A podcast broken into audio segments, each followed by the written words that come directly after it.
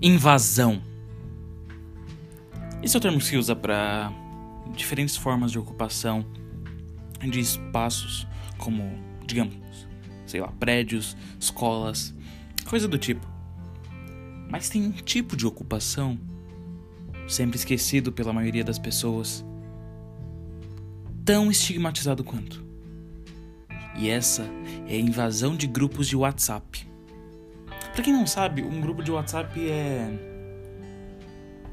a nova forma da imprensa brasileira. Lá você encontra de tudo: fotos de pé, notícias, propaganda, notícias falsas, pessoas rimando, pessoas imitando Bruce Lee, pessoas imitando CJ. De qualquer forma, é um, um ponto muito específico na dinâmica interpessoal dos grupos de WhatsApp. Eu diria que é a relação oprimido e opressor daqueles que são administradores. É, há grupos de WhatsApp, eu não sei se vocês sabem, que não permitem é, liberdade de expressão por ninguém que não seja administrador. Eu acho isso um absurdo. Mas ao mesmo tempo faz sentido. É, é o tipo de estado onde a gente vive atualmente. Mas mais estranho que isso são as temidas invasões. Digamos que você tem um grupo da família, 15 pessoas, 20 pessoas. E aí você coloca um daqueles seus primos esquisitos que são brancos, adora armas, adora anime, adora mangá, joga Overwatch com a Mercy. Aquela figura estranha, sabe? E ele chega lá como administrador e faz o quê? remove o cargo de todos os outros administradores. Pera, mas por quê? O que mais ele faz? Ele coloca vários dos amigos dele e aquele grupo se torna um caos, anarquia. Não se sabe mais se aquele grupo é da família ou se aquele grupo é apenas uma memória distante de alguma coisa que foi uma família. Não é mais nada. É só um lugar onde esses jovens malditos gostam de brincar de caos. E aí, você faz o quê? Você cria outro grupo. Você migra. Esse nomadismo é da vítima, é do oprimido. Mas temos que levar em consideração e discutir com propriedade o que se passa na cabeça de quem quer invadir um grupo de WhatsApp, especialmente de uma família, e atacá-lo dessa maneira. É, eu não sei se você compreende, se vocês compreendem a retórica por trás desse tipo de, de ataque violento às estruturas da família brasileira.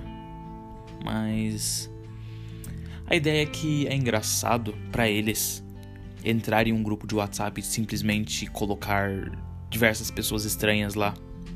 Porque mesmo num grupo de WhatsApp onde as pessoas se conhecem, há uma certa animosidade em discursos interpessoais. Você não vai falar com qualquer pessoa a qualquer momento. Você não vai responder qualquer pessoa a qualquer momento.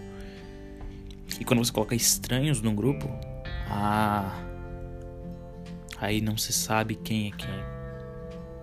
O discurso se esvai. A espiral do silêncio ataca como nunca atacou antes. Participei de um grupo recentemente para os incels do ABC. Ninguém se conhecia. Foram interações bizarras. Alguém postava figurinhas, alguém postava memes.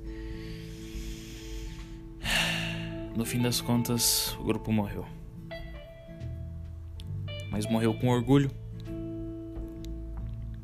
E morreu naturalmente. Morreu devido à falta de conhecimento das pessoas lá dentro.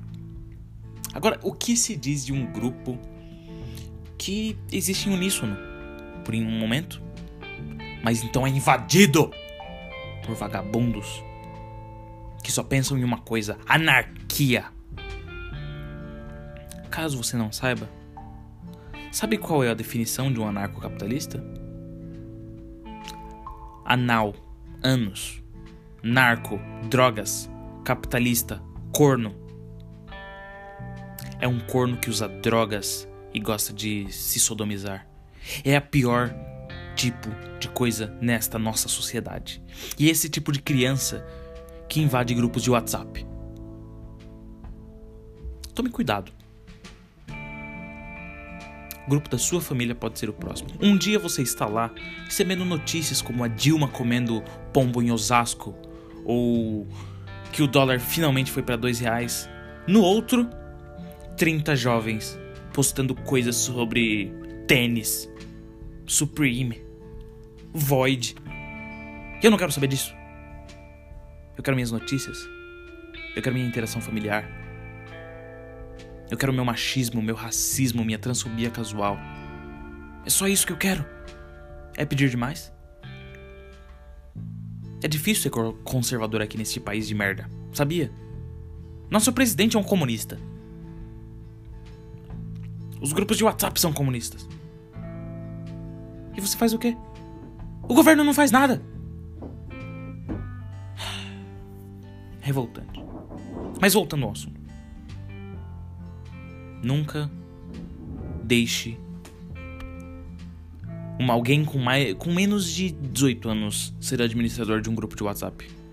Peça algum tipo de documento toda vez que eu entrar no grupo de WhatsApp. RG, CPF. Mande, peça pra pessoa mandar foto frente do verso do cartão de crédito também, se possível, e envie para nós aqui do podcast Reportagens Dramático. Você estará ajudando a conscientizar milhões de pessoas aqui nesse Brasil. Então, muito obrigado por toda a atenção que você me deu. E cuidado com seus grupos. É só isso que eu te digo. Abraço. Másculo.